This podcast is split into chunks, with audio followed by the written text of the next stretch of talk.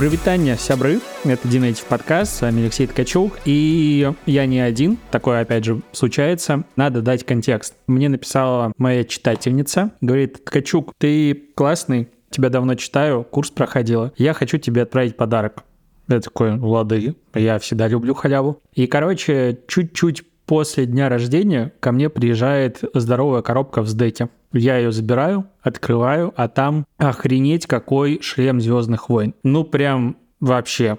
И надо знать немножечко контекст. Опять же, я большой фанат, оказывается, Звездных войн. У меня тут вокруг везде окружение Лего Star Wars. И тут приезжает шлем капитана Рекса, если не путаю. И он топовый прям. Я такой, вау, вообще восторг. Рядом там был Семен, Саша, моя жена, и они такие, типа, что за фигня? А потом каждый надел шлем и такие, о, круто. Короче, офигенный, офигенный шлем. И оказывается, что эта читательница Елена Тимошова, она как раз занимается маркетингом и проектит в компании, которая делает эти шлемы. И это шлемы производит компания Samuel Art. И мы с ней дальше пересеклись на суровом питерском, пообщались, как это вообще все развивалось, как происходил рост компании. И она по сути, помогала в развитии с точки зрения маркетинга этому проекту. И мы договорились записать небольшой эпизод как раз-таки про то, каким образом вот такой сложный уникальный продукт выводится на международный рынок, потому что, как я помню, они работают прям на международном рынке, у них все цены в долларах стоят даже на сайте, и мы это сегодня будем обсуждать. Вот такая длинная подводка. Лен, привет. Привет, привет, очень рада быть здесь. Я вроде бы правильно всю историю пересказал, ничего не забыл. Все верно. Скажем так, я не только твоя читательница, я большая почитательница, и э, в одном из своих подкастов ты сказала, я, наверное, не из тех людей, ради которых люди поедут там на какие-то вебинары, конференции. Я была тем самым человеком, который поехал на суровые ради Ткачука.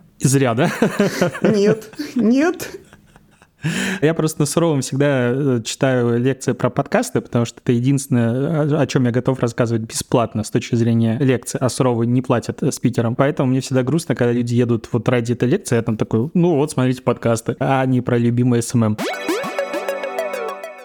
Можешь ли рассказать сначала, что такое Самойлов арт сегодня и от точки, которая сейчас, когда вы уже большие, когда вас уже знают фанаты и распродаете э, все свои дропы очень быстро, постепенно вернемся к началу, откуда все это появилось? Что сейчас Самойлов Арт? Сейчас это компания, которая развивается в Воронеже. В штате сейчас практически 20 человек. Это художники, это различные техники, которые занимаются отливкой фигур. Это 3D-медалисты, которые создают свои шлема. Основная тематика — это шлема клонов, в различных окрасках, это различные герои, либо кастомные шлема, и это, скажем так, основная ниша. Сейчас мы чуть-чуть ее расширяем за счет того, что внедряем мандалорские шлема, внедряем шлема Дарта Ревана, то есть Старой Империи и так далее, но клоновские шлема до сих пор остаются самыми важными, и это порядка, наверное, 95% всего ассортимента, который есть сейчас у нас в наличии, а в общей сумме 180 моделей сейчас есть. Мы в основном работаем на Европу. Почему говорю мы? Потому что я с ребятами с момента, как только это появилась компания, поэтому я уже чувствую частью себя. Часть корабля, часть команды, плюс мой супруг тоже там работает, он отливает один из этапов создания этих шлемов, плюс он помогает по технической части, по обслуживанию 3D-принтеров и так далее. Основной сегмент — это у нас Америка, но также очень большое количество заказов заказов из Европы, из э, Австралии, из э, Южной Америки, практически по всему миру. Из России заказчиков очень мало, потому что ценник достаточно высокий, но даже когда заказывают из России, мы очень всегда рады нашим клиентам местным. За все это время продано, мы так грубо-грубо посчитали, получилось больше 5000 шлемов. Все ручной работы, то есть у нас нету ни одного этапа, который автоматизирован, ну, кроме создания мастер-модели, которая печатается на 3D-принтере, а уже по ней все остальные шлема отливаются, открашиваются, все красится вручную, каждая линия, каждый э, подтек. Есть шлема, на которых создается даже имитация ржавчины, и ребята, соседи, в основном наши студии находится в таком гаражном кооперативе, где рядом находятся СТОшки, и однажды ребята увидели этот шлем с ржавчиной, такие, вы что, из металла начали делать? Мы такие, нет. Вы это нарисовали? Мы такие, да. Ничего себе. То есть действительно сейчас шлема, которые очень нравятся не только самим покупателям, и многие покупатели даже сравнивают их с хасбровскими шлемами и говорят, что вот так должно выглядеть, а не то, что выпускает Hasbro. Ну, Hasbro как бы немножечко как другой сегмент, мне кажется, а не ну, массовый да. продукт, а не ручная работа. Плюс нужно еще учитывать, что наш шлем есть, например, у Сэма Вивера. Это голос Дарта Мола во всех «Войнах клонов». Причем у нас есть точно такой же шлем, но с его автографом. Такая уникальная штучка, которая стоит если все пойдет плохо, мы ее пустим с аукциона. Также не так давно мы получили письмо от AML. Это компания, которая занимается практически всеми спецэффектами, которые делаются в Голливуде. И это вообще компания, которую создал Лукас. И они просто нам написали то, что ребята, ваши шлема офигенно крутые, и мы просто в восторге от того, что вы делаете. И даже заказали несколько шлемов. Конечно, мы чуть-чуть поднапряглись в этот момент, но вроде все прошло хорошо. Большое количество наших шлемов выиграло на комик-конах. Несколько лет подряд ребята, косплейщики использовали наши шлема в своих образах и по итогу занимали одни из лидирующих мест на разных конкурсах, что тоже очень приятно. Ну, тут сразу, наверное, вопрос, что там по авторским правам?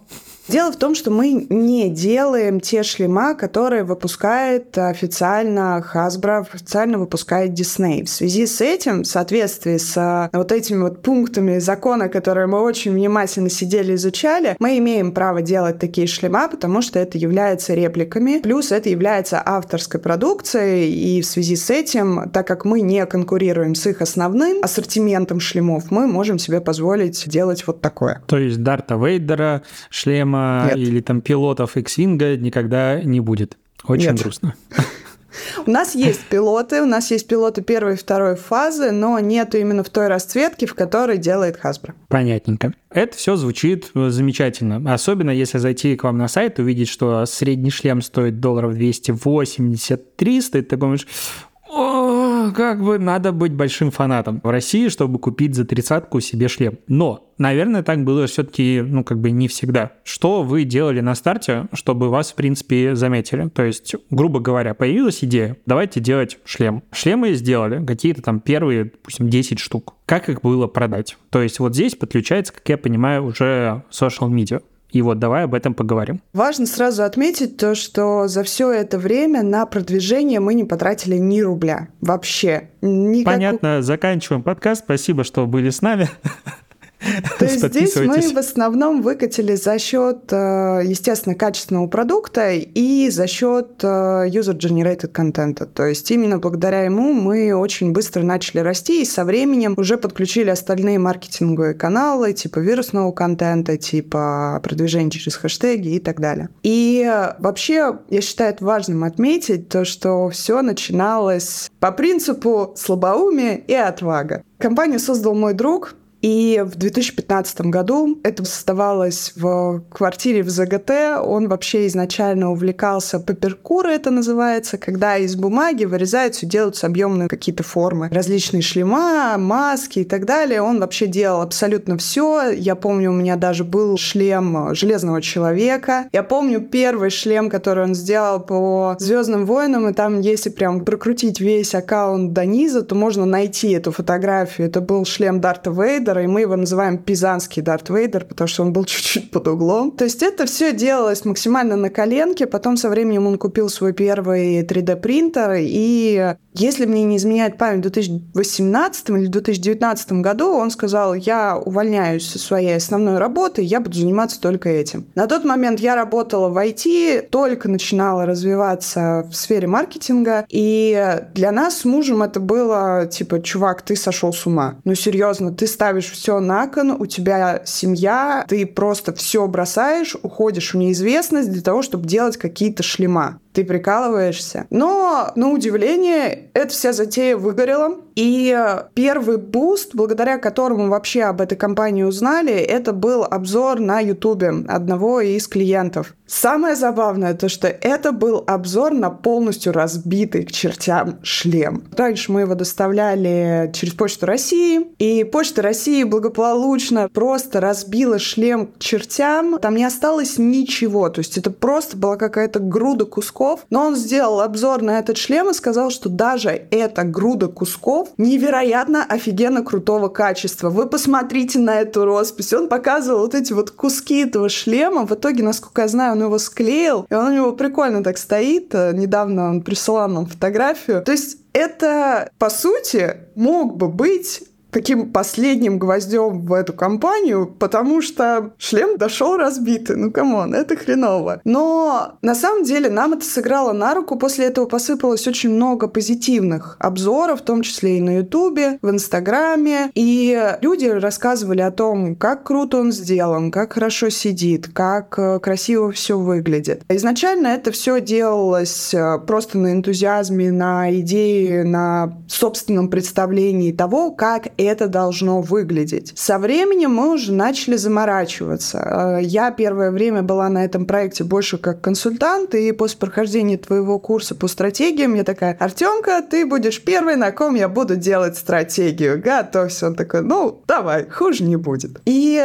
мы полностью пересмотрели визуал, мы пересмотрели тексты, мы пересмотрели в целом подход к контенту. То есть мы начали делать не просто контент с репостами, хотя в целом, когда у нас проходит волна волна, в которой мы распродаем весь сток, который имеется в данный момент. Обычно у нас там спустя 3-4 недели после того, как люди начинают получать первые заказы, сыпятся отзывы просто нон-стоп. Либо в директ присылают э, фотографии, либо отмечают в сторис. И ну, в общей сумме у нас сейчас уже накоплено 14 папок отзывов в Инстаграме. И при всем при этом это не все, что мы выкладываем. Их огромное количество. Сейчас начали приходить с прошлой волны отзывы, и уже буквально буквально неделю наш контент живет на отзывах. То есть у нас в сторис в основном идут отзывы. И за счет них мы уже греем к следующей волне, которая открывается в конце ноября. И посыпалось огромное количество отзывов, и они дали первый буст. Потом, естественно, модели улучшались, модели изменялись, улучшалось качество, улучшалось качество покраски,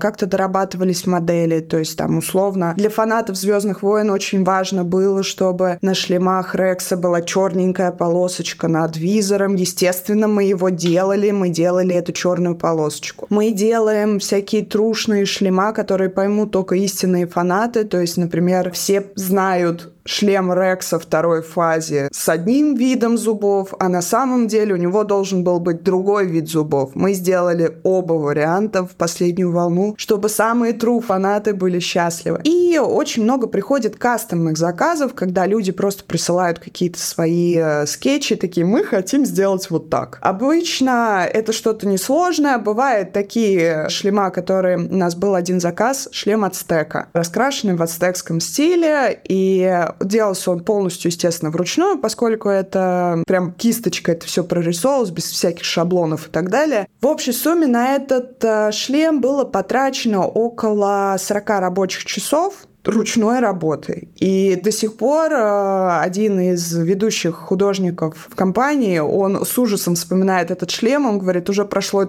4 года, у меня до сих пор вьетнамские флешбеки от него. Потому что это было ад, просто ад. Нам, конечно, очень хорошо еще помог. У нас второй прыжок в, в росте был после того, как мы чуть-чуть поменяли контент-стратегию, то есть мы стали делать больше рилзов, мы стали делать сторики, в которых рассказывали интересные факты, рассказываем какие-то новости из мира Star Wars, устраиваем разные квизы, показываем нашу работу. Наверное, самый высокий охват у нас был, когда мы взяли и просто устроили экскурсию по нашей студии в сторис. У нас такие охваты были, мы просто ошалели. Потому что всем интересно, а как это все делается? Посмотрите, а что же там происходит за ширмочкой? Всем интересно. И, безусловно, нам очень хорошо сейчас помогают рилзы и хэштеги. Это два таких основных метода продвижения, которыми мы лично пользуемся. Понятное дело, UGC остается. Но причем рилзы мы частично адаптируем какие-то тренды под нашу аудиторию, под наш запрос, чтобы это был не просто тренд, а все-таки люди заходили на нашу тематику и сразу были готовы покупать. Плюс это хэштеги, которые позволяют нам... У нас есть один пост, с которого мы собрали 600 тысяч охвата через хэштеги и там 4,5 тысячи подписчиков и продали почти на 3 миллиона просто с одного поста за счет хэштегов. Тогда нужно делать кейс хэштеги на 3 миллиона, 4 тысячи прироста. Все красиво звучит. А, слушай, я как раз посмотрел, что у вас, по сути, в ленте очень мало контента а как мы это делаем. Это намеренно или просто рук не хватает? На самом деле это сделано по двум причинам. Первая причина, потому что мы проводили эксперименты, и действительно людям больше нравится смотреть на какие-то модели. Им интереснее смотреть на какой-то новый шлем, обсуждать, а какому бы джедай-мастеру могли подчиняться данные клоны. Им это намного интереснее, охватов мы ловим больше, подписчиков, соответственно, больше. И поэтому нам выгоднее выкладывать такое. А вторая причина — это просто конкурентная борьба. Есть конкуренты, которые которые очень активно слизывают и наши модели, и наши расцветки, и слизывают какие-то фишки, которые мы внедряем в контент, и в том числе пытаются слезать нашу методику, как мы делаем, потому что у нас есть фишечки, которые не делает никто, кроме нас, и, соответственно, мы их очень сильно скрываем. Определенная коммерческая тайна. А у вас э, с точки зрения площадок дистрибуция, ну, понятно, инста, а какой-нибудь Pinterest,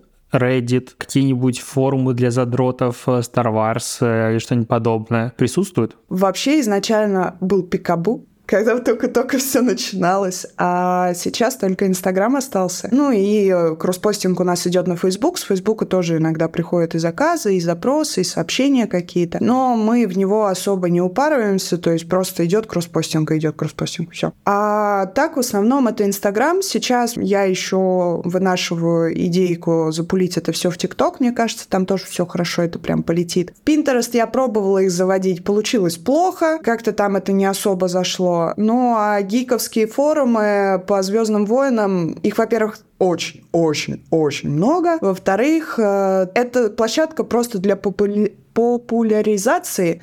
Сложное слово всегда было сложно его произносить. Но на продажи это не особо сильно влияет, а у нас все-таки основной акцент это на продажах. Но у меня сложилось ощущение, что с продажами у вас вообще проблемы нет, а в большей степени проблема с производством. То есть вы бы, если бы делали, грубо говоря, в два раза больше, в дропе, то могли бы продавать два раза больше. Или я не прав? Не всегда так. Бывают события, из-за которых очень сильно проседают продажи. То есть, например, после событий, когда Вагнер шел по Воронежу, у нас многие писали нам в директ, а типа все, нам сказали, ну, американцы смотрели телевидение такие, нам сказали, что вас захватили, вы, наверное, наши шлема уже нам не пришлете. А у нас в пятницу открывается волна, а в субботу происходят все эти события. Ну, то есть лучше не придумаешь. И, естественно, нас здесь очень сильно просели продажи. Это, наверное, была такая одна из самых провальных волн. Плюс летом. Летом почему-то тоже очень сильно проседают продажи. Это прям по классике уже сколько лет делаем, и всегда летние продажи ниже, чем, там, например, пред-хэллоуинские, пред-рождественские. И после Нового года у нас тоже всегда пик, раскупают моментально. Почему? Потому что, ну, тут праздники, все себе под праздники что-то заказывают на Хэллоуин, потому что все надеются на Хэллоуин, это все надеется и так далее. А по поводу того, что распродаемся в ноль, на самом деле у нас всегда остается чуть-чуть стока, но мы принципиально не оставляем шлема инсток, то есть у нас волна длится где-то в среднем две недели, и если не успели купить за две недели, то эти шлема переносятся на следующую волну. Но обычно при хорошем раскладе таких шлемов остается, ну, где-то порядка 20-25 штук. Это может быть какой-нибудь шлем, которого просто делается 100 миллионов штук, как, например, Rex или Коуди, у нас всегда их делается штук там по 20, по 30 под волну, потому что их покупают просто тоннами. И там может остаться 2-3 штуки просто потому что не докупили. Либо это какие-то кастомные штуки, какие-то эксклюзивные раскраски, которые вот именно в эту волну почему-то не зашли. У нас был шлем первой фазы Умбра, и просто его не покупали почти полгода. Потом в какой-то момент я взяла, сделала сторителлинг под э, этот шлем, и его скупили.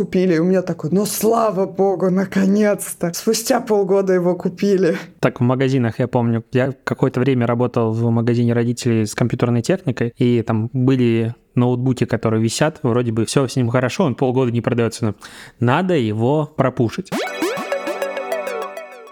Ты вот говоришь там Коуди, Рекс, и, и у меня в голове, то есть думаю, ну, шлем, типа, если там что-то выбирать себе заказы, думаю, ну, это Коуди, ну, либо Рекс. Это все-таки фильмы, конечно, ломают мозг. Смотри, что я хотел как раз-таки спросить вот про механики. Просто буквально перед э, записью эпизода описывал механику озона там со стикерами и всей фигней. И подумал, есть ощущение, что какие-то вещи, которые вы делаете, их не хватает на всех, кто бы их хотел купить. У меня почему-то ассоциация идет прям очень прямая с дропами кроссовок. Сникерхедство, вот это все дела, там фанаты отбитые, которые сами могут все снимать, рассказывать, смотрите, какая здесь строчечка, вот это все. И у вас то же самое. Ну, прям один в один, только еще более отбитые фанаты, еще больше они вовлечены, и они сами хотят об этом рассказывать. Конечно, целевой аудитории прям повезло. Ну, тут как бы нечего сказать. Может быть, стоит тоже делать, ну, там, не то, что очередь виртуальная, а там какие-то активности, может быть, вы делали и расскажешь сейчас опытом, когда ты, не знаю, даешь шанс или возможность, там, билетик, вот, пожалуйста, тебе, а виртуально, если ты что-то сделал или тебе просто повезло, ты сможешь купить в первой волне там шлем, которого будет всего лишь 5. Или вот какие-то такие вещи. Не было у вас идеи, или это там слишком сложно для вас или ваших покупателей, поклонников? У нас была такая идея, мы даже пробовали ее, по-моему, года три назад запускать, делали типа виртуальную очередь, но на самом деле самым эффективным способом продаж у нас оказалось кто первый встал, того и тапки. У нас начинаются продажи в, если мне не изменяет, то ли в 7, то ли в 8 утра по Америке.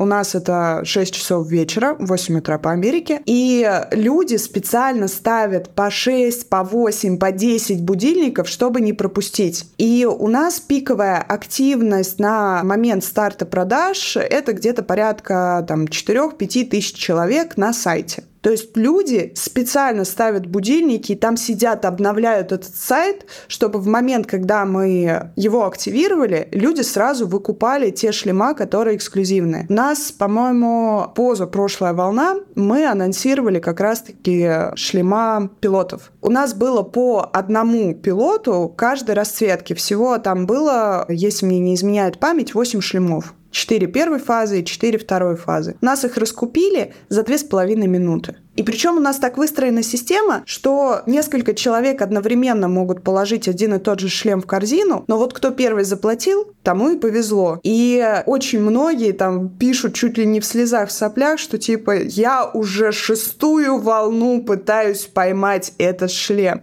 В таких случаях мы в эксклюзивном порядке можем забронировать ему один шлем, мы делаем плюс один, и ему в волну он сразу резервируется и сразу отправляется. Но это бывает бывает очень редко, и только если это супер постоянный клиент, который у нас уже купил их огромное количество, и вот он один единственный, который вот он давно мечтает, не может купить, таким людям мы можем пойти навстречу и вот так забронировать. Но на самом деле именно вот этот ажиотаж, который э, я старательно в течение недели перед запуском волны нагнетаю в аккаунте, что типа, ребята, некоторых шлемов всего по одной штучке. Естественно, я показываю в сторис именно те шлемы, шлема, которые будут по одной штуке, которые люди очень сильно ждали. Специально нагнетаю максимально. И за счет этого очень быстро раскручиваются продажи. У нас очень высокие охваты в день открытия продаж. И потом где-то в течение ближайших трех-четырех дней после открытия самые высокие охваты. Люди на ажиотаже постоянно настегают. Я успел поймать этот шлем, скорее бегите, захватите свой. И за счет этого у нас продажи получаются выше, потому что основной, естественно, поток продаж, это первые там 3-4 дня. Дальше мы уже выцепляем, какие шлема нам актуальнее сейчас продать, либо по цене, либо я вижу то, что они выгоднее выглядят, и сейчас в целом идет больше спрос на такую модель. Я их начинаю форсить в сторис, в постах, в рилзах, и за счет этого мы еще допродаем определенные какие-то модели за счет управления вниманием. Но вот эта идея с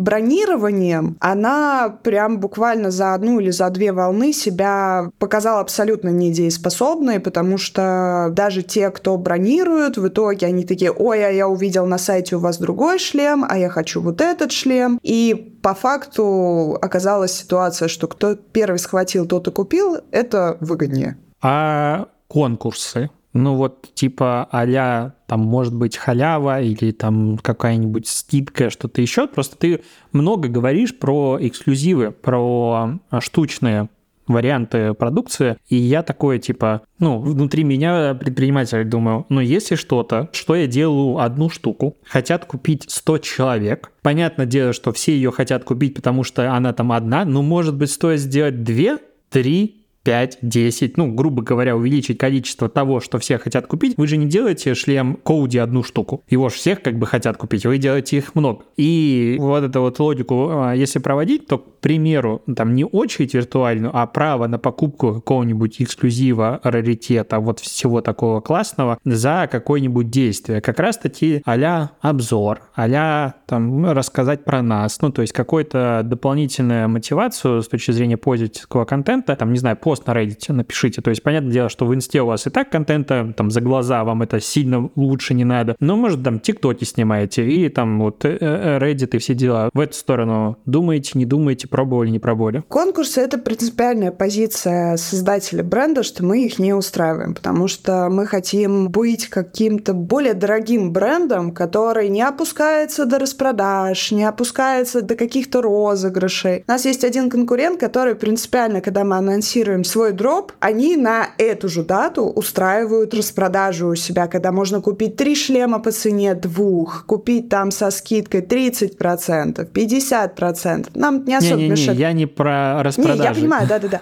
Мы принципиально не устраиваем никаких розыгрышей вообще. По поводу того, что у нас контента в Инстаграме много, у нас и на других площадках очень много. Если, например, вбить Самойлов арт в Ютубе, то там высвечивается более тысячи видосов, и это просто последний раз, когда я проверяла, проверяла я его, по-моему, в начале года, когда писала статью про них. То есть у нас огромное количество видосов с обзорами на Ютубе. Причем как шорцев, так и полноценных длинных видосов от очень крутых блогеров, там, с серебряными, с золотыми кнопками. Они на нас тоже делают обзоры. У нас есть обзоры на ТикТоке, у нас есть обзоры... Я даже находила твиты про Самойлов арт. То есть, в принципе, у нас по всем площадкам очень много упоминаний, особенно в момент, когда проходит волна и когда доходят новые шлема. И в среднем, вот у нас сейчас 106 тысяч подписчиков, где-то, наверное, 1080 из них — это те люди, которые хотя бы раз у себя в аккаунте рассказали про нас. То есть это те люди, которые так или иначе про нас постоянно рассказывают. То есть именно механика, что расскажите про нас, а мы вам что-то там подарим, либо забронируем за вами, она не особо целесообразна для нас, ну потому что это нам не особо выгодно. У нас и так достаточно, более чем достаточно упоминаний нас для того, чтобы и получать новые заказы, и получать новых подписчиков, и при этом лишний раз не светиться, чтобы все-таки, ну, как бы не гневить сильных мира Дисней. Вопрос. Все звучит так, как будто вам маркетинг особо и не нужен. То есть есть просто комьюнити, которое говорит, они крутые, покупайте, все будет хорошо, и вы такие, ну, нам надо главное сделать. Вот мы производим, делаем, и в целом все. То есть все, что ты описываешь, все звучит так, как будто оно летит само. Ну, то есть мы про это еще поговорим, но глобально, то есть продукт настолько классно востребован и попал в свою нишу, что ощущение вот полностью со стороны, как будто бы здесь даже типа его двигать не надо, просто говоришь, у нас есть, и люди его покупают. Или я вот как-то все-таки не вижу общей картины? До определенного уровня продаж это действительно было так, когда вообще толком ничего делать было не нужно, и люди покупали, и все были довольны. Но сейчас у нас есть э, со стороны маркетинга два основных направления. Первое направление — это комьюнити-маркетинг, потому что, несмотря на то, что это бешеные фанаты, я их называю чувственными цветочками. Если ты не ответишь на их репост, если ты не ответишь на их сообщение какое-то, если ты с ними не пообщаешься, если ты не ответишь на их какой-то один комментарий, человек обижается и может реально перестать комментировать, перестать э, даже вплоть до того, что покупать. Это странно, с одной стороны, но с другой стороны это как бы дает мне хлеб, за счет которого я работаю. То есть комьюнити-маркетинг мы очень сильно ведем, и как бы люди очень часто нам пишут, ой, да вы там типа те ребята, которым я знаю, что мало того, что я у вас могу купить крутой шлем, я и могу с вами что-нибудь обсудить, подискутировать. Мы можем там просто с ними запилиться в какие-нибудь такие дебри споров по какой-нибудь ветке развития лора Звездных войн, что просто там даже сам создатель, он говорит, ты где нашла эту информацию? Я говорю, я нашла форум, на этом форуме я нашла вот эту строчку, эту строчку я нашла в таком-то фильме, это правда. Как, как ты это делаешь? И говорю, это моя работа. В общем, модератором найти новых сложно будет. Да, потому что я прям очень сильно в это дело забуряюсь. Но я сама, в принципе, фанат Звездных войн. У меня даже есть татуировка по Звездным войнам. И я их смотрю, наверное, года с 99-го. Меня папа подсадил на эти киношки. И я прям люблю Звездные войны, и поэтому достаточно комфортно себя чувствую в этой сфере. И тогда тебе вопрос: топ-3 фильма по Звездным войнам, на твой взгляд? Ох, я сейчас чувствую, как полетят меня помидоры. Для меня, наверное, самый любимый остается третий люблю всем сердцем. На самом деле в Америке это самая непопулярная теория, и многие говорят, что те, кто любит третью часть, это хипстеры и вообще люди, которые не понимают ничего в «Звездных войнах». Я люблю третью часть, простите, там Хайден Кристенсен, там все, дальше можно не продолжать. Люблю этого актера, у меня даже в свое время был постер его полноразмерный. Я была ярой фанаткой. А второй, наверное, для меня будет э, Эндер, я действительно... Мы пока идем один в один.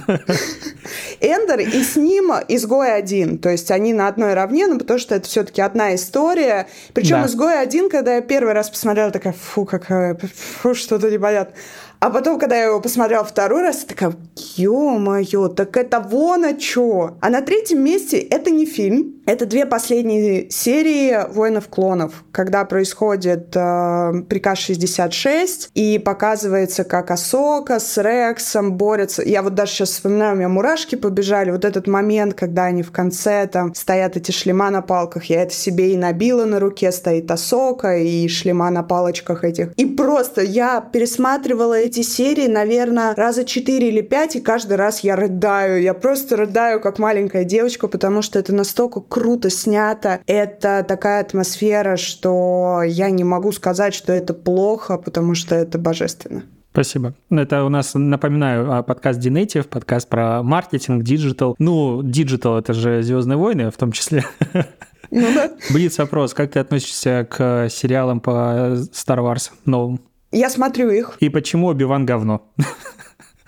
Оби-Ван для меня, я не скажу, что говно, ну, то есть, да, сюжет Я не про персонажа, я про сериал. Я поняла, да-да-да. Сюжет, да, он немного высосан из пальца и просто сыгран на любви людей к Эвану Макгрегору. Но я настолько люблю этого персонажа, и в конце еще и появляется вот эта супер трогательная сцена, где он извиняется перед Дартом Вейдером за все, что он с ним сделал. Просто она меня в свое время тоже довела до слез, потому что это было настолько чувственно. Но все сериалы, которые сейчас делаются, кроме Эндера, они делаются исключительно для того, чтобы заработать больше бабла, похайповать. Мы когда смотрели первую серию Асоки, момент, когда она заходит вот этот разрушенный какой-то амфитеатр или что это, и я просто смотрю такая, понимаю то, что ну, как бы в шестой части Звездных войн графика лучше, чем здесь. 2023 год. А графика в шестой части лучше.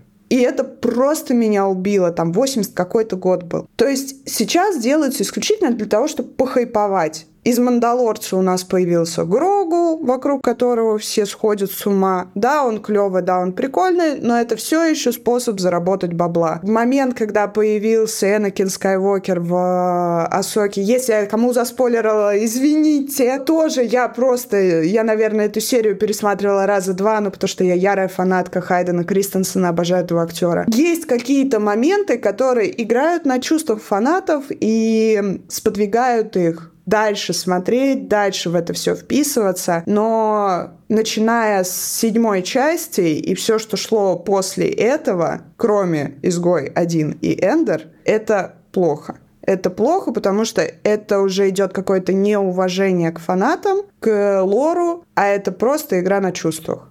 Потому что на самом деле, если ты реально разбираешься в лоре, ты можешь найти такое количество косяков даже в официальной новой трилогии, что просто смерть. Ты такой смотришь, ну, типа, ребят, ну вы же понимаете, что это противоречит всему, что заложил Лукас. Там смысл даже другой. Слушай, там не надо разбираться в лоре, чтобы понять, что овцы-быки, бегущие по звездному разрушителю в космосе, ну, это немножечко странно. Я просто вот э, на днях пересматривал девятую часть, у меня горела жопа примерно весь фильм от логики персонажей, диалогов. Ну, в принципе, у меня диалогом всегда есть вопросы во всех Звездных войнах, как будто плохие всегда. Но мы вот обсудили исходник вашего проекта. Ну, допустим, вы понимаете, что угу, сейчас вот Асока вышла, и там кто-то где-то засетился не знаю, вот, допустим, эти э, зомби, э, это же уже не клоны там, имперцы. Вы такие, так. Это штурмовики. Штурмовики. Надо сделать шлемы зомбаков срочно, ну, в каком-то формате, или нет. Или вы такие, так, у нас есть там своя линия, своя стратегия, мы ее придерживаемся. Как у нас это происходит? Некоторые тренды мы ловим еще даже по тем спойлерам, которые появляются до официального анонса. То есть, например, когда появился имперский коуди, у нас появилась модель имперского коуди до того, как вышел сериал, в котором близко показали этого имперского коуди. Да, он был сделан не совсем точно, потому что мы знаем, что Star Wars любит эту штуку. Они показывают во всяких трейлерах, тизерах э, спойлерах не совсем то, что будет на самом деле в сериале. И у нас первая версия, там не хватало несколько линий, которые были принципиально важны. И когда уже вышел сериал, мы быстро доработали эту форму, доработали этот шлем и продавали две версии, типа по трейлеру и по сериалу. Потом остался у нас только по сериалу. У нас, э, когда вышел «Мандалорец», была сцена, где «Мандалорец» был в грязном таком шлеме, полностью измазанном грязью. Мы сделали такой шлем тоже. То есть у нас есть грязный мандалорский шлем шлем. И там реально выглядит, как будто мы серьезно поваляли его в грязи. Ребята, художники просто, они божественны. По поводу зомбаков, э, так как мы принципиально не делаем формы штурмовиков, потому что, ну, штурмовиков очень много кто делает, их делать очень просто, и там не особо разойдешься, потому что есть штурмовик, и вот теперь еще есть зомби-штурмовик. Все как Нет, бы ну, на с кусками этом. вот этими вот э, там, где вставки какие-то да, этого да, да. Ну, золота. Есть, это было интересно. Там особо не разойдешься. А тут как бы одних клонов ты можешь только официальных моделей найти 120 штук. Только официальных. Но мы, вот у меня такой небольшой есть спойлер, у нас э, будет в эту волну выходить Найт Команду. Это шлем э, командора имперского, но он будет раскрашен как штурмовик, но только в черном цвете. То есть мы вдохновились этой идеей, но адаптировали под свою линейку, под свой стиль и сделали немного другое. Потом, например, когда появилась э, новость про Киану Ривза, который может сыграть в фильме по Старой Империи, мы немного немного адаптировали по фанатским каким-то рендерам. Мы взяли и адаптировали наш шлем Дарта Ривана, которого по слухам он будет играть, но это опять не подтвержденная информация. И мы его сделали там, например, без шеи, потому что там он появился без шеи на картинках. Поэтому здесь мы, да, следим за трендами. В Асоке, например, появилась немного другая раскраска Рекса. Ее заметят только фанаты на самом деле. Но мы ее тоже у себя внедряем, потому что есть те шлема, которые вот прям надо делать, потому что это востребовано аудиторией, и люди будут хотеть купить себе, как в том сериале, как в том фильме. У нас очень много шлемов с Battlefront, например, и когда новые появляются, мы новые делаем. Но не все не абсолютно все шлема мы у себя внедряем. Ну тогда вернемся все-таки к вопросу про то, что вам маркетинг как будто бы и не нужен. Ты сказал, что одно из главных направлений — это комьюнити-маркетинг. А что еще? Ну, то есть, вот есть ощущение, что если бы мы не сделали там какого-то шага, допустим, там вот ты говорила Reels, хэштеги, то там ничего бы не полетело. У нас э, был определенный потолок, когда мы не могли продавать больше 100 шлемов. То есть 100 шлемов покупают и все, под больше ни копейкой. А, в принципе, это как бы позволяло компании жить, но хотелось роста, хотелось масштаба. И здесь нам пришлось поработать очень много с контент-маркетингом. То есть мы переработали полностью картинку. Я помню, как я с фотографом долго согласовывала, как правильно ставить свет, чтобы выгоднее смотрели шлема именно в ленте. У меня супруг делал вот этот вот фон с нашим фирменным символом, на фоне которого все фотографируется. Потому что это позволило нам увеличить количество репостов. Как только мы увеличили количество репостов, у нас пошло больше подписчиков, и, соответственно, увеличились продажи. Во-вторых, мы поняли то, что нам нужно увеличивать в целом узнаваемость бренда среди фанатов, и тут нам очень хорошо помогли хэштеги. То есть мы начали забираться в ленты людей, которые подписаны на любую тематику, на любой хэштег, связанный со Звездными войнами или около косплейной темы. И с этого мы тоже начали получать огромные охваты, огромные вовлечения подписчиков, и тем самым тоже начали увеличивать продажи. Ну и, соответственно, сейчас э, очень активно до сих пор работаем с э, контент-маркетингом, то есть постоянно дорабатываем какие-то идеи по визуалу, дорабатываем идеи по рилзам. То есть у нас даже появился фирменные рилзы, которые люди пытаются повторить, но не получается. И многие даже им в комментариях пишут, не пытайтесь так, как у Самойла Фарт у вас не получится. Это обычная обводка, для меня обычная, обводка вокруг шлема, где мы его показываем с разных ракурсов в деталях. И людям это очень нравится, они реально залипают, репостят это, и это тоже нам помогает. То есть мы со временем поняли то, что выкуп трафика платного нам не особо сильно поможет, поскольку мы будем вкладывать много денег, а аудитория, пускай даже и будет набираться, нужная, фанатская, но это не будет аудитория, которая зайдет на 100% через контент. Поэтому мы решили максимально использовать органические способы продвижения, использовать бесплатные методы продвижения для того, чтобы заводить людей сразу на контент, сразу на нашу продукцию. И вот именно эта стратегия сработала лучше всего. Круто.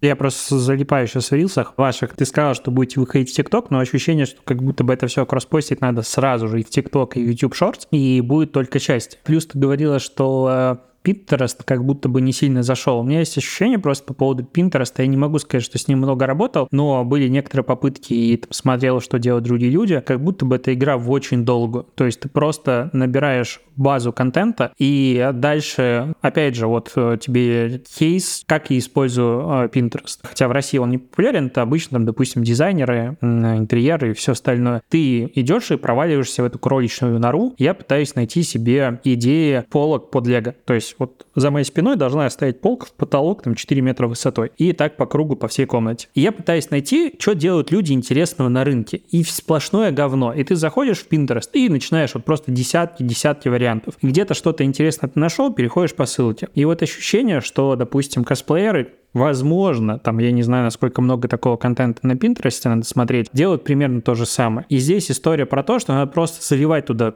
кросспостить весь контент, да, типа лень, да, там не хочется, все остальное, кросспостим, кросспостим, везде стоят ссылки, типа где это можно купить, где заказать, все остальное оригинал. И постепенно это будет э, как ссылочная масса, как э, обычный веб классический, то есть не соцсети, а типа сайты. Это оттуда будет приходить тебе потом трафик. Тут есть проблема в том, что в моменте купить нельзя, и, возможно, стоит вести, допустим, там на ту же инсту основной подобное. Но трафик может э, расти, там, грубо говоря, в первый месяц 10 переходов, а через год это будет 1000 переходов. То есть это просто постепенно-постепенный этап, который вот дальше, дальше, дальше может дать какие-то результаты. Тем более контент есть. Типа, что бы не делать. Ты на комменты, получается, отвечаешь, и контент можно кросспостить. Вот все. все хорошо. На самом деле, здесь есть одна особенность с Пинтерестом, потому что, ну, тоже не пальцем делано, анализировала эту всю тему, и я поняла, что там лучше всего будет заходить, если готовые образы. То есть, например, когда да, да, нам согласен. присылают прям полностью человек экипированный, и вот мы выкладываем не просто нашу фотографию шлема. Мы иногда устраиваем тематические фотосессии, то есть э, у нас недавно была фотосессия Нумы с шлемом Ваксера. У нас есть одна бронь, которую мы сделали, и мы ее просто перекрашиваем под разные цвета. Она у нас была стандартным 501, потом мы перекрасили под Дартмоловскую, и мы периодически устраиваем такие вот какие-то тематические фотосессии. Но на самом деле, исходя из анализа, там нужно выкладывать контента прям, ну, не периодически, а хотя бы там по одному посту в день, чтобы это со временем начало эффективно раскручиваться раскручиваться. И просто сейчас мы понимаем то, что у нас просто не хватает этого контента, чтобы хотя бы на год нам хватило. То есть у нас даже 365 фотографий нету с полными образами, чтобы можно было это выложить. В планах это есть, есть в планах сейчас вот на ближайшее время. Это запуск ТикТока, это запуск шорцев и э, еще раз заход в Pinterest, но уже с измененной стратегией, не просто со шлемами. Посмотрим, как это все пойдет. Ну, могу только успехов пожелать. Весь подкаст, э, у меня глаза бегают, потому что я залипаю и, и смотрю все это дело. Знаешь, ощущение, что, опять же, вот еще одна кроечная нора, в которую я проваливаюсь, потому что я так случайно купил три года назад набор Лего. У меня жена сказала, я никогда в жизни не собирала, как так надо исправить. И в итоге у меня тут 120 наборов. И, видимо, со шлемами будет похожая история, потому что такой, не, ну и это надо, и вот это надо. Все, конечно, выглядит очень круто.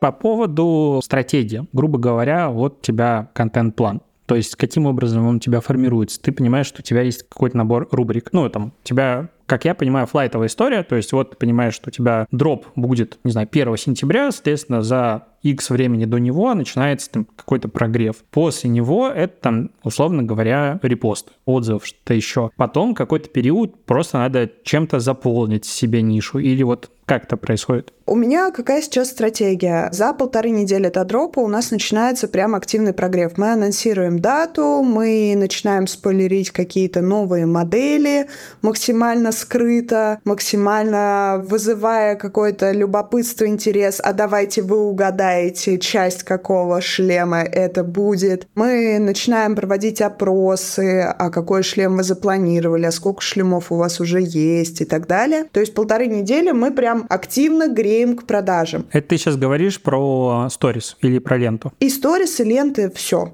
За где-то полнедели до начала активного прогрева, до анонса даты, ну, обычно мне где-то недели за две говорят, то, что такого числа у нас будет волна. И вот еще где-то полнедели выходит, э, просто начинают забрасываться какие-то удочки. То есть вот буквально вчера я узнала, когда будет волна, и я вчера в сторис закидывала типа, а вы уже решили, какой шлем хотели бы заказать в следующую распродажу? И там типа, а эти ребята решили еще в прошлый раз, и поэтому уже довольны клиенты. Идут репосты, потому что у нас как раз репосты приходят к моменту волны, и на них мы тоже очень хорошо греем. Потом, получается, после открытия волны волны у нас две недели посвящено продажам, то есть это сначала идет показ всего стока, это показ каких-то отдельных новых моделей, это какие-то репосты типа «Ура, я заказал», плюс репосты доходят тех, кто заказал с прошлой волны, плюс одна неделя, когда мы продаем исключительно вот отдельные какие-то модели, то есть мы понимаем, вот эту нам надо продать, вот эту нам надо продать, и вот под них делаются прогревы. Потом у нас получается где-то неделя-две это замирание, когда и продажи мы уже закрыли, и пока еще шлема не дошли до людей. И в таком случае у меня идет то, что понедельник либо вторник — это новости из мира Star Wars, что-нибудь интересненькое находим, закидываем, вызываем обсуждение для того, чтобы люди писали в директ. И мы по алгоритмам вылетали у людей в итоге выше в ленте. Четверг, либо пятница — это обычно у нас игры, то есть это либо какие-то квизы интересные мы находим, либо мы берем кучу шлемов, замыливаем какой-то кусочек этого шлема, а угадайте, что там на этом шлеме, чтобы они опять-таки переходили к нам в ленту, искали этот шлем в ленте, потому что мы берем непопулярные, типа Коуди Ваксер, Мола и так далее, а что-то такое прям кастомное. Они идут, ищут, тем самым тоже благодаря алгоритмам мы повышаемся. А все остальное время это либо рассказ о том, как мы работаем, либо показ каких-то новых моделей, либо рассказ про один отдельный этап работы именно в сторис. В ленте мы просто показываем, какие шлема у нас в последнее время выпускались, чтобы подогревать этим интерес. Плюс это проводки вокруг шлемов в рилзах, плюс это какие-то такие видосики атмосферные. Бывает, я собираю всю мужскую часть э, нашей команды, вывожу их куда-нибудь, выдаю им шлема, я такая, вот тут сейчас красиво идете. И ну это же выглядит тупо. Я говорю, пошли. Ну ладно. У меня муж дико не любит сниматься, но даже он в этом всем участвует. Он говорит, ну надо, надо, я понимаю, что надо. Э, он меня еще называет тираном в эти моменты, потому что он говорит, ты какая в жизни, ты какая за работу, это два разных человека, и та, которая ты за работой, меня пугает. То есть мы разбавляем контент, делаем его разнообразным где-то два раза в... Ну, у меня все-таки идет мышление от волны до волны. Это где-то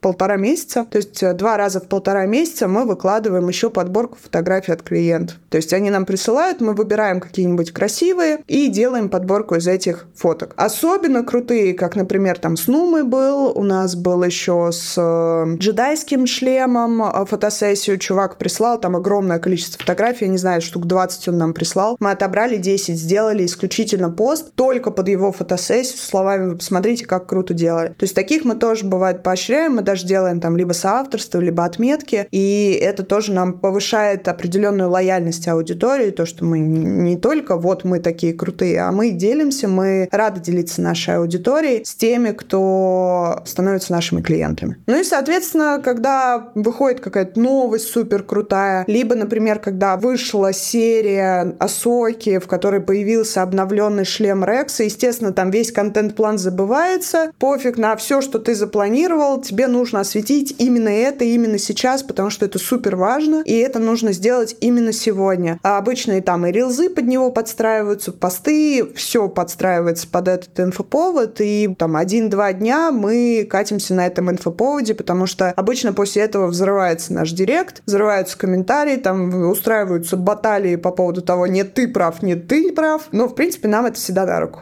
Но приходится всегда быть в повестке, то есть приходится следить просто за каждой мелочевной новостью. У меня настроены все оповещения на всех официальных сайтах, на каких-то гиковских форумах, чтобы не пропустить ничего. Слушай, и такой, наверное, последний а технический вопрос. У вас на сайте, ну, понятное дело, там супер много шлемов и так далее, но это только профессиональные фотки, ну, то, что я пощелкал.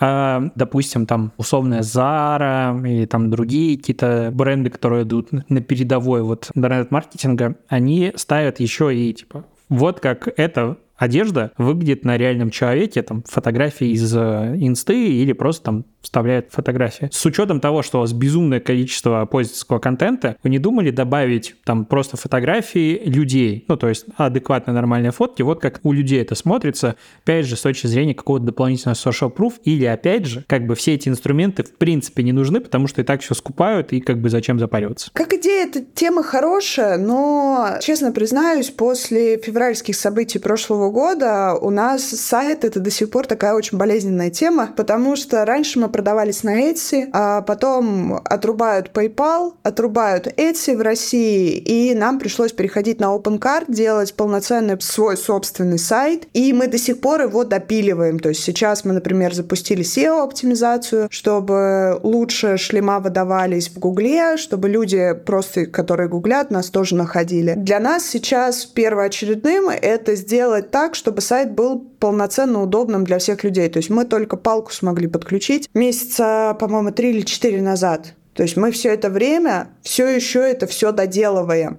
все вот эти хвосты, которые у нас начали образовываться с февраля того года, после того, как все отрубилось. И э, в связи с этим это далеко не первоочередная задача, но вообще в планах сейчас мы как делаем? У нас уходит письмо о продаже, и в ней есть подробная инструкция о том, как потом оставить отзыв. Прям со скриншотами, куда тыкнуть, что написать. Уходит инструкция, как оставить отзыв под шлемом. Понятное дело, не все это делают, и поэтому там отзывов не особо много, но это лучше, чем ничего. И и со временем теоретически это мы тоже рассматривали, но как только закроем самые важные задачи. Просто сейчас на сайте вашем сижу, ну, откровенно говоря, ну, я видел и поинтереснее сайт, скажем так, выглядит, выглядит так себе. Ну, я понимаю, почему. Но вот баннер Next Sale 10 дней, 4 часа, все остальное, как будто вот здесь не хватает кнопки, типа, либо подписаться на пуши о том, что началась распродажа, либо email. Я же сейчас стал амбассадором email-маркетинга неожиданно для себя, и вот ощущение, что вот здесь вот именно... Я знаю, что у вас внизу есть кнопка подписки на рассылку, но вот как будто в баннере, что до продажи осталось такое-то количество часов, не хватает возможности, типа, уведомить меня. А это мы протестировали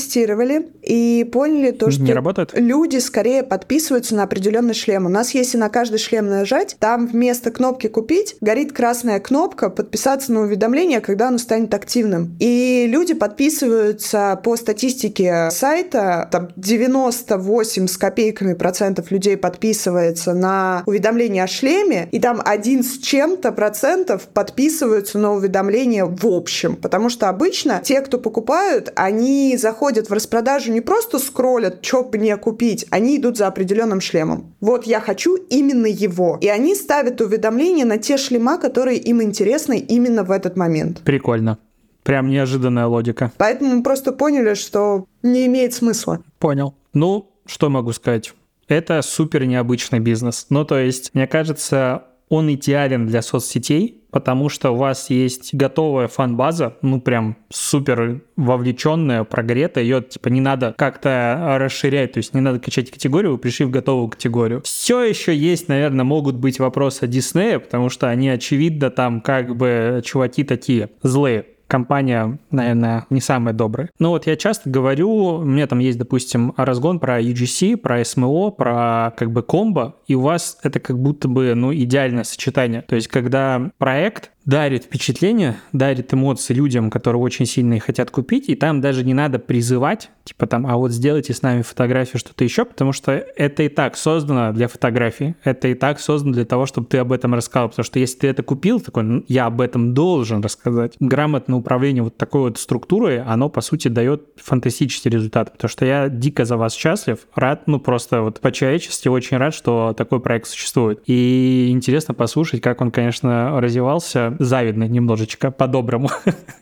по-доброму завидно, потому что ощущение, что у вас такое комьюнити фанатов не только покупателей, но и тех людей, которые это делают, и вы просто кайфуете от работы, и неожиданно вам за это еще и платят. Такие, ну прикольно, вообще нормально получилось, так э, подсуетились, и это круто. Я прям рад, что мы вот смогли пообщаться и такой проект обсудить. Спасибо тебе. Спасибо, что позвал. Было очень интересно про них рассказать, потому что вот есть проекты, которые ты делаешь просто потому, что тебе интересно его делать. Есть проекты, которые ты делаешь ради денег. За деньги, да. А есть проекты, которые ты делаешь чисто для души. И вот это вот мой проект, который я просто люблю всем сердцем, потому что я видела, как он становился. Я видела все этапы его развития от пизанского Дарта Вейдера до офигенно крутых шлемов, на которые которые я сама иногда некоторые вижу, такая, блин, какой он крутой. И я вижу, что все, кто там работают, это ребята, которые прям горят этой темой. Да, сейчас начали так очень быстро начали расширяться, начали приходить ребята, которые, ну, что-то знают про Звездные войны, но главное, что у них прямые руки. Но так или иначе, когда ты погружаешься в эту сферу, ты начинаешь в ней шарить. И люди прям горят этой темой, и я просто в восторге всегда от этого. Ощущение, что у вас при приеме на работу должен быть э, такой тест входящий, а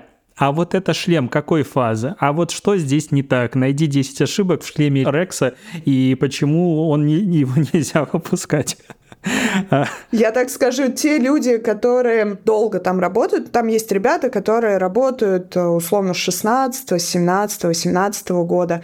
Даже они в некоторых шлемах плавают. И это нормально просто потому, что огромный модельный ряд, наверное, кроме создателя и креативного директора компании, ну и мне по долгу службы тоже приходится, и то я название не всех клонов помню до сих пор, хотя работаю с ними уже давно, но это просто физически сложно запомнить абсолютно все. Но главные, да, по главным, они должны отличить первую фазу от второй, и должны научиться понимать, где имперский командос, а где республиканский. Это они должны уметь. иначе что? Иначе идут и перечитывают Увольнение ло. О, о, боже мой, боже, это, конечно, вас санкция. Пожелаем ребятам успехов. Ладно, спасибо тебе за беседу. Я ссылки дам в описании, чтобы люди смогли посидеть и позалипать. Вряд ли кто-то купит, потому что у вас это типа сложно сделать, как я понимаю, успеть попасть в волну. 20 ноября новая волна. Может, я буду одним из них. Ладно, спасибо тебе. Подписывайтесь, как говорится, на подкаст, ставьте классы лайки. Правда, сделать это негде. В любом случае, до встречи в следующих выпусках и до побачення.